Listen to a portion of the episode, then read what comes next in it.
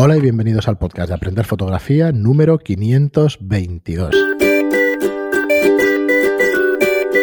Hola, soy Fran Valverde y como siempre me acompaña Pera la Regula. Hola, ¿qué tal? ¿Qué tal, Pera? Bueno, pues seguimos aquí, seguimos en casa, sí, seguimos con los programas desde Whereby, desde una plataforma de, de videoconferencia. Espero que no se note demasiado el tema de la calidad de audio. Hacemos lo que podemos. No se puede si si nos decís qué tal se escucha y eso, si podemos seguir así pues las semanas que nos queden, pues perfecto. Si no, probaríamos a, hacer mezcla, a grabar las pistas por separado y hacerlo de otra manera.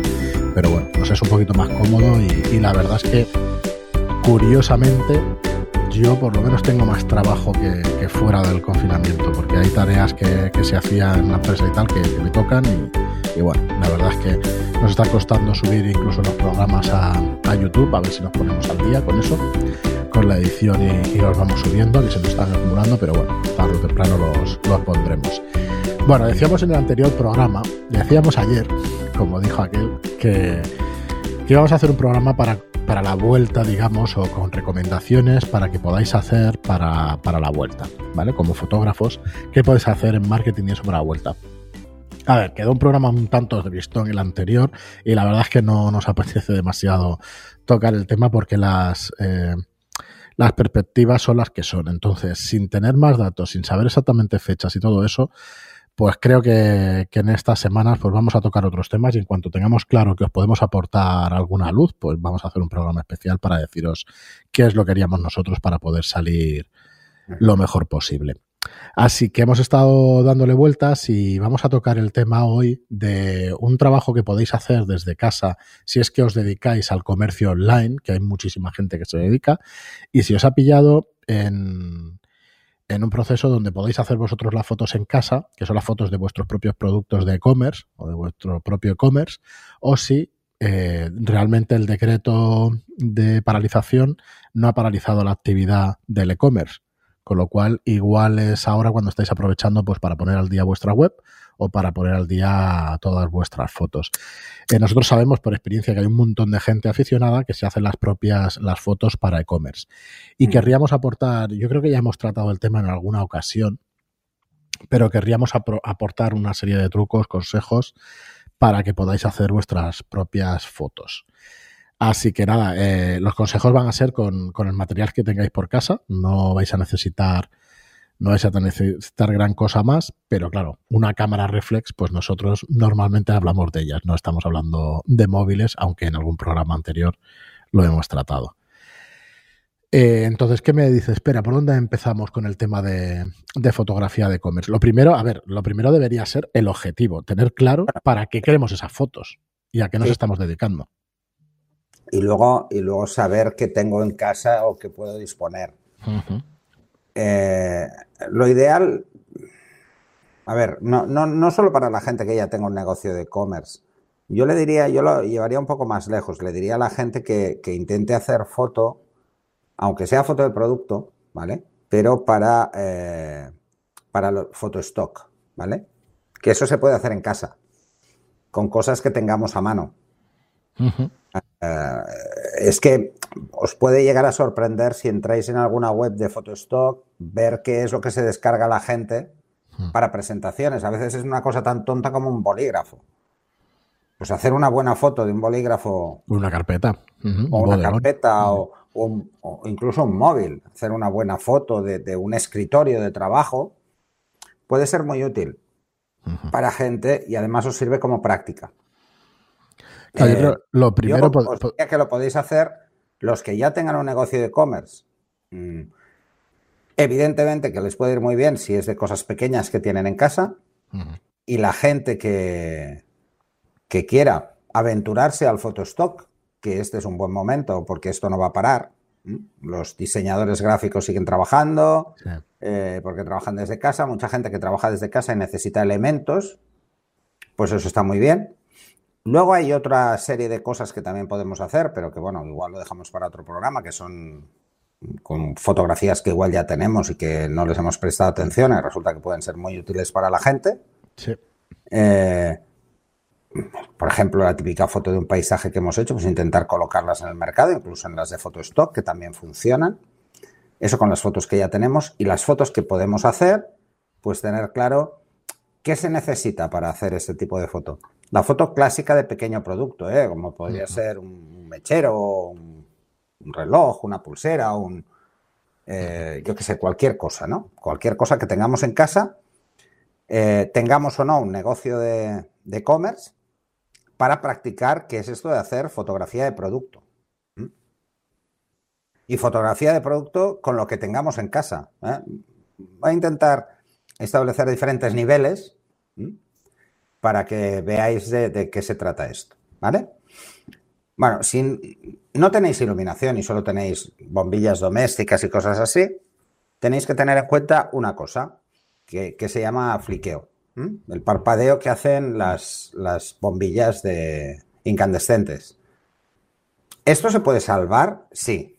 Solo tenéis que tener en cuenta cuál es la frecuencia de hercios a la que parpadean y jugar con la obturación para que no os afecte. Si optáis por una obturación muy baja, no os afectará. Si optáis por una obturación muy alta, sí que os afectará. O sea, en vez de subir el ISO, trípode y bajar la obturación. ¿Vale? Porque si subís la obturación estaréis cogiendo una foto con un pico en el fliqueo y otra con otro y otra con otro y así estaréis todo el rato. Es así, pero si ponemos la previsualización de la cámara lo, vemos, ¿verdad? Se ve el barrido. Se ve el barrido, ¿verdad? Se ve la banda esta. Porque se ve el barrido porque normalmente estas bombillas van por debajo de 50 hercios. Entonces se ven. Se ve un barrido. De hecho, aquí si te fijas, yo tengo una bombilla, dos bombillas incandescentes. Como hay dos, el fliqueo se compensa. Si solo hubiera una, mm, entonces lo vería. Lo vería incluso en esta pantalla. En, la webcam veríamos en la parte de atrás, veríamos como una especie de, líneas que se cruzan.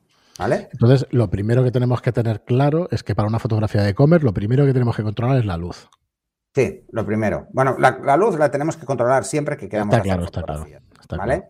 Eso es una cosa que os pasará a muchos haciendo fotos en casa con la luz ambiente y es que hacéis la foto y la temperatura de color en una foto está bien, en otra no, cuadra, no cuadra. Bueno, es por el fliqueo. El fliqueo no solo afecta a la intensidad de luz, sino que afecta a la temperatura de color. Cuando, en la bajada de intensidad, baja la, o la temperatura hace una bajada que para nosotros es al revés, lo vemos al revés, ¿no?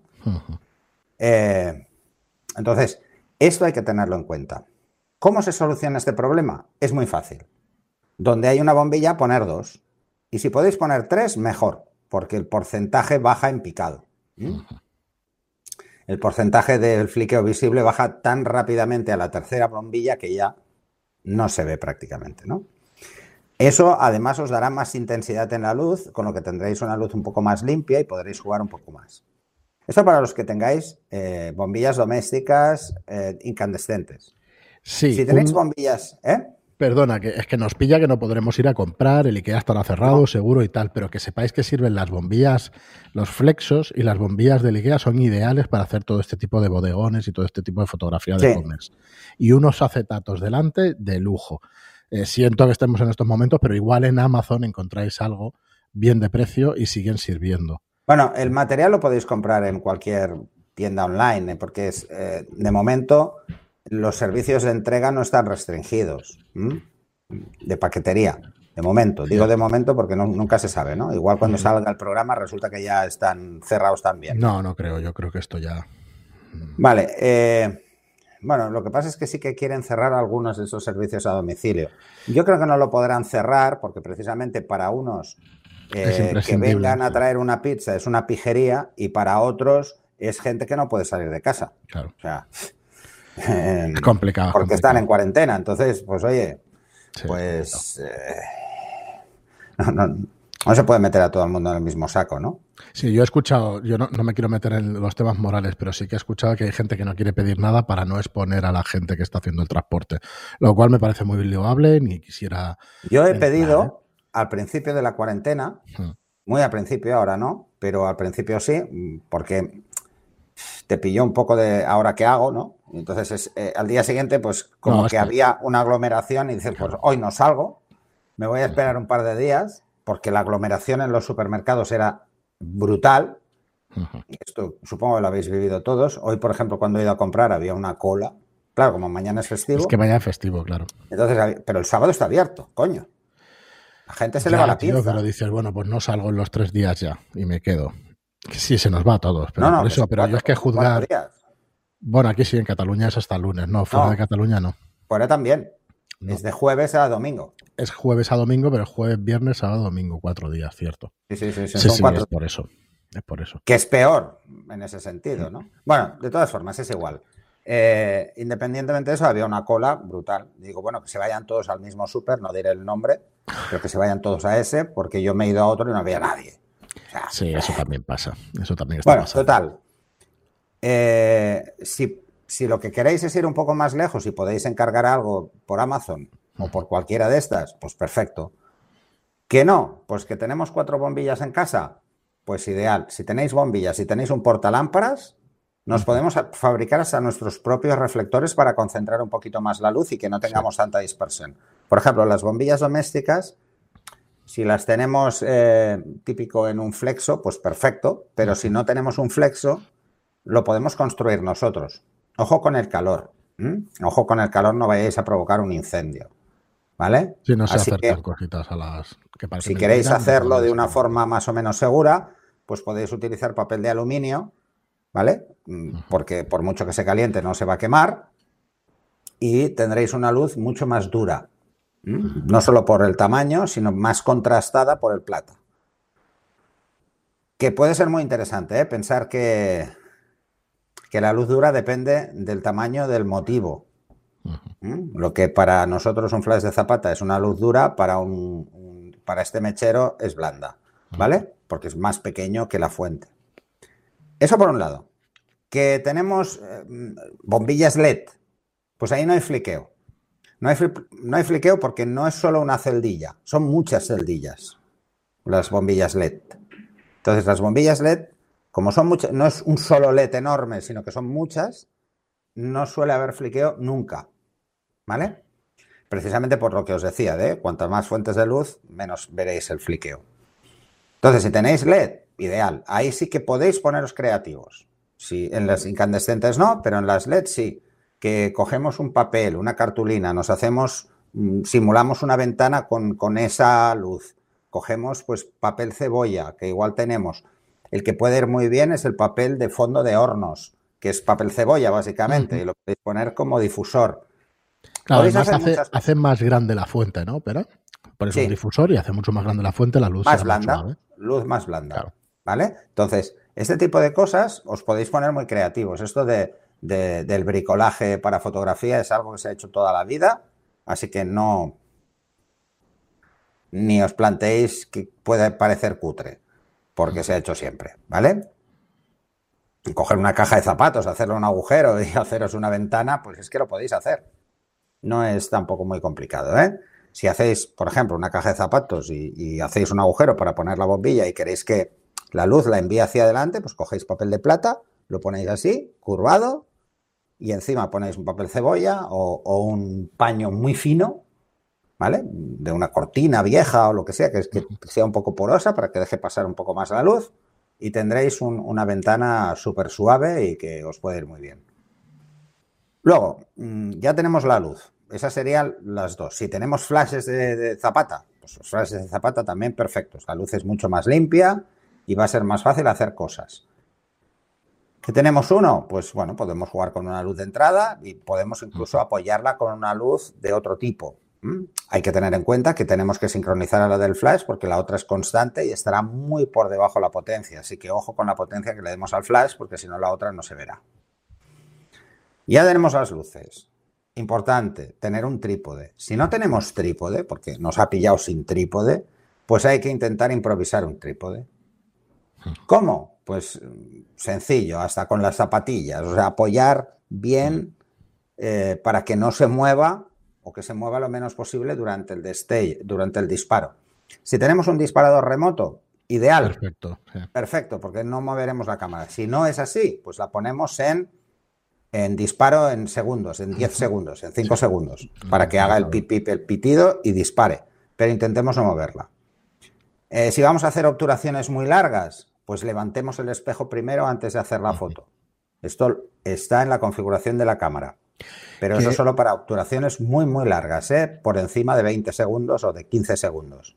Si es por debajo, no hace falta. ¿eh? El movimiento hay tiempo de sobra. Pero cuando los objetos son muy pequeños y necesitamos mucha profundidad de campo, que usaremos... Eh, ¿qué, hacemos? ¿Qué afecta más en la, a la...? Depende del destino. Lo que más afecta es la distancia. Cuanto más nos acerquemos, más profundidad. Así que... Lo siguiente es la focal, o sea, que irnos muy lejos y tirar de focal, volvemos casi al mismo problema que estar cerca. ¿Vale? Eh, si lo que queréis hacer son objetos y no tenéis eh, lentes descentrables, que normalmente la gente no los tiene, ¿vale? Lo que podéis hacer en estos casos es jugar, como las cámaras tienen muchos megapíxeles y casi todas estas van a ser para internet, pues es jugar con, con más ángulo, jugar con más angular, para no acercarnos demasiado, pero jugar con más angular e intentar trabajar con hiperfocal, cosa que es difícil, y luego recortar. Yo creo que es el mayor problema que tienen esos bodegones a piezas pequeñas y eso. Si tenéis piezas pequeñas y necesitáis tener mucha profundidad de campo, lo ideal es un móvil. Eh, no nos vayamos a ¿eh? un sensor, cuanto más pequeño mejor. Y si no, tirar un poco más de focal iros un poco más lejos, porque lo que más va a afectar es la distancia. A razón del doble la distancia que la focal. Más o menos, ¿eh? O sea, es mucho mejor alejarse un metro que tenerse que acercar 30 centímetros. ¿Vale? Por focal. Luego los fondos, ¿vale? Eh, los fondos, si tenemos cartulina blanca, pues perfecto. Si no tenemos cartulina blanca, es muy fácil simularla con varias hojas de papel. O sea, si ponéis papel normal, el papel es fácil que con la luz se transparente lo que hay detrás. Entonces, si ponéis varias hojas, ya no. Será como una cartulina, ¿vale? Eh, entonces, haceros como un pequeño escenario. Como un pequeño escenario sería, pues, intentar establecer lo que sería un ciclorama, darle una ligera curva al final para evitar que ahí tengamos un ángulo recto, que es donde la luz va a pegar. Mm, vamos a tener más sombra en esa zona y entonces esa zona no se verá bien. Hay una solución para, todo esto que es un estudio de fotografía de producto portátil, plegable y pequeñito. Los hay de 50 centímetros, los hay de 60, 70 centímetros. son cajas de luz, básicamente. básicamente, efectivamente. Eh, tienen ventajas e inconvenientes, ¿vale? Hmm. La ventaja, la ventaja es que es fácil guardarlo y, y, no hay que hacer mucho montaje porque como se plegan, luego la abres y ya está. Inconveniente, eh, no es tan fácil como parece, porque es toda una gran ventana y entonces la luz es muy blanda y entonces algunas cosas no van a quedar bien.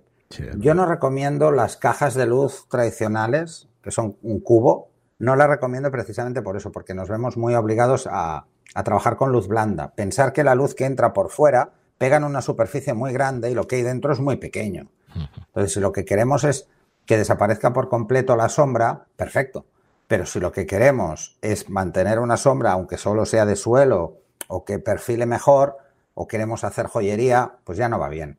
No va bien porque necesitamos un punto de brillo, necesitamos una luz dura y no la vamos a conseguir. ¿Eh? En joyería se utiliza la luz dura precisamente porque necesito que el brillo ocupe la mayor parte del motivo, ¿no?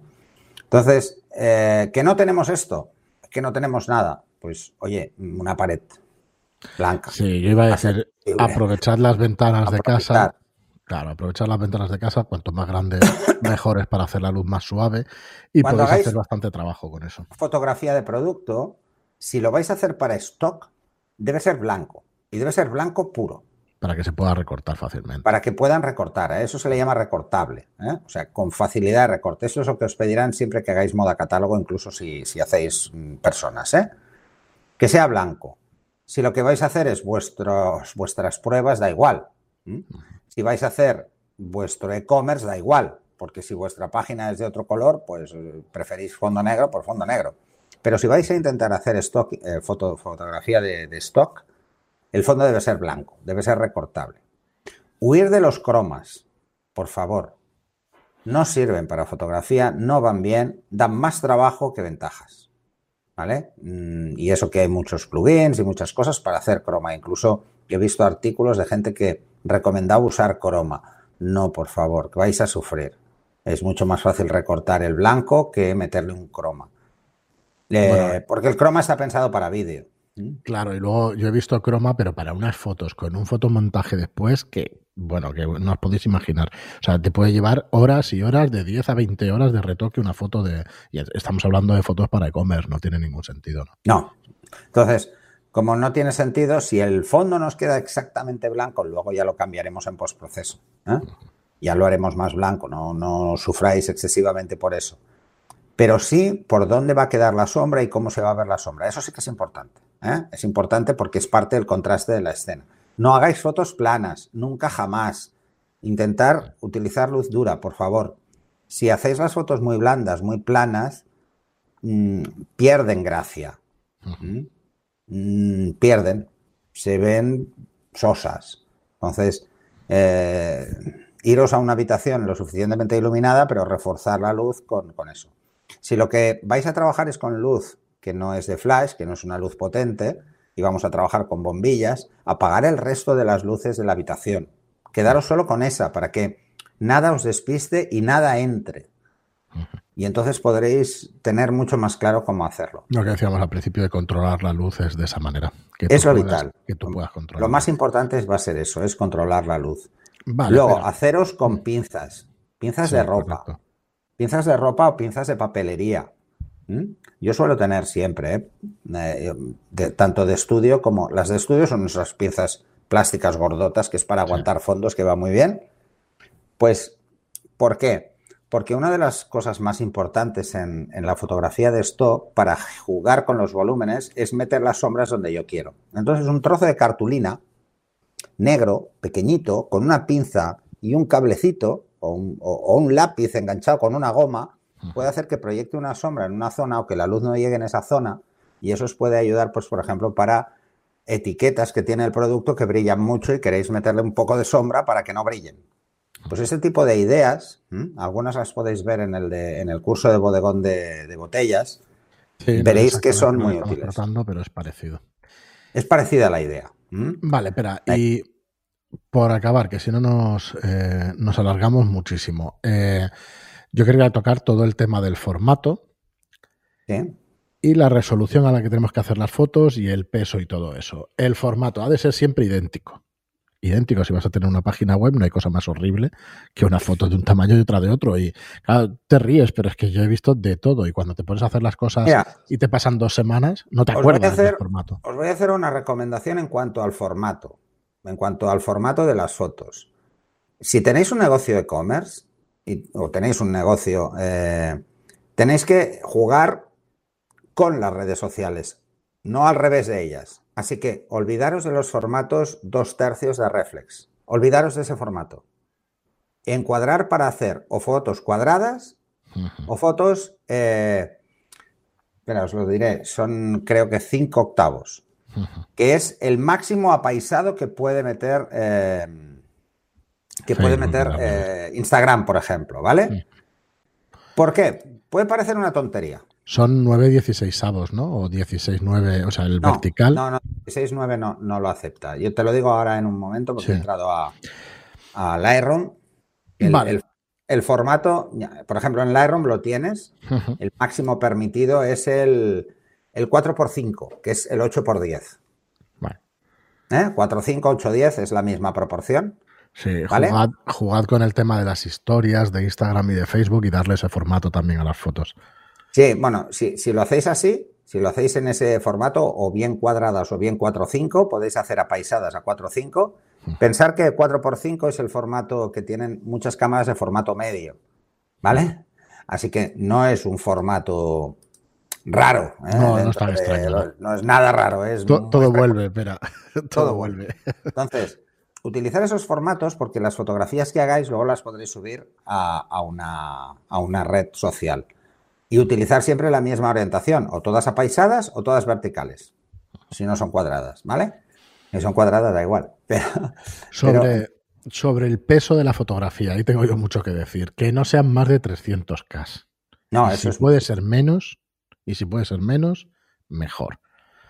o si hay una página que tenga, eh, que sea de e-commerce, poner las fotos en thumbnails, que se vea el producto lo suficientemente grande, eh, con unos 500 píxeles por lado y suficiente para que se vea, Y luego darle siempre la opción de abrir.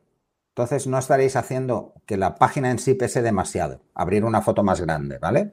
Entonces no pesará tanto y cargará muy rápido. Efectivamente, es la y Entonces, si trabajáis con 500, 600 píxeles en la foto, eh, podéis llegar mm, utilizando compresión, si trabajamos de 1 a 10 como compresión estándar de JPEG, pues con 7, 8 es suficiente. Y a 100 k Es tener una pérdida del 20 o el 30%, que no pasa nada porque no es visible a ese tamaño. Y pesarán 50, 70 K. Y eso es una maravilla para Google, ¿eh? Le encanta y eso es muy Google. Y Google lo agradece mucho a la hora de indexar imágenes. Entonces, pues bueno, eh, tener en cuenta este tipo de cosas. Por las DPI, espera? Da igual.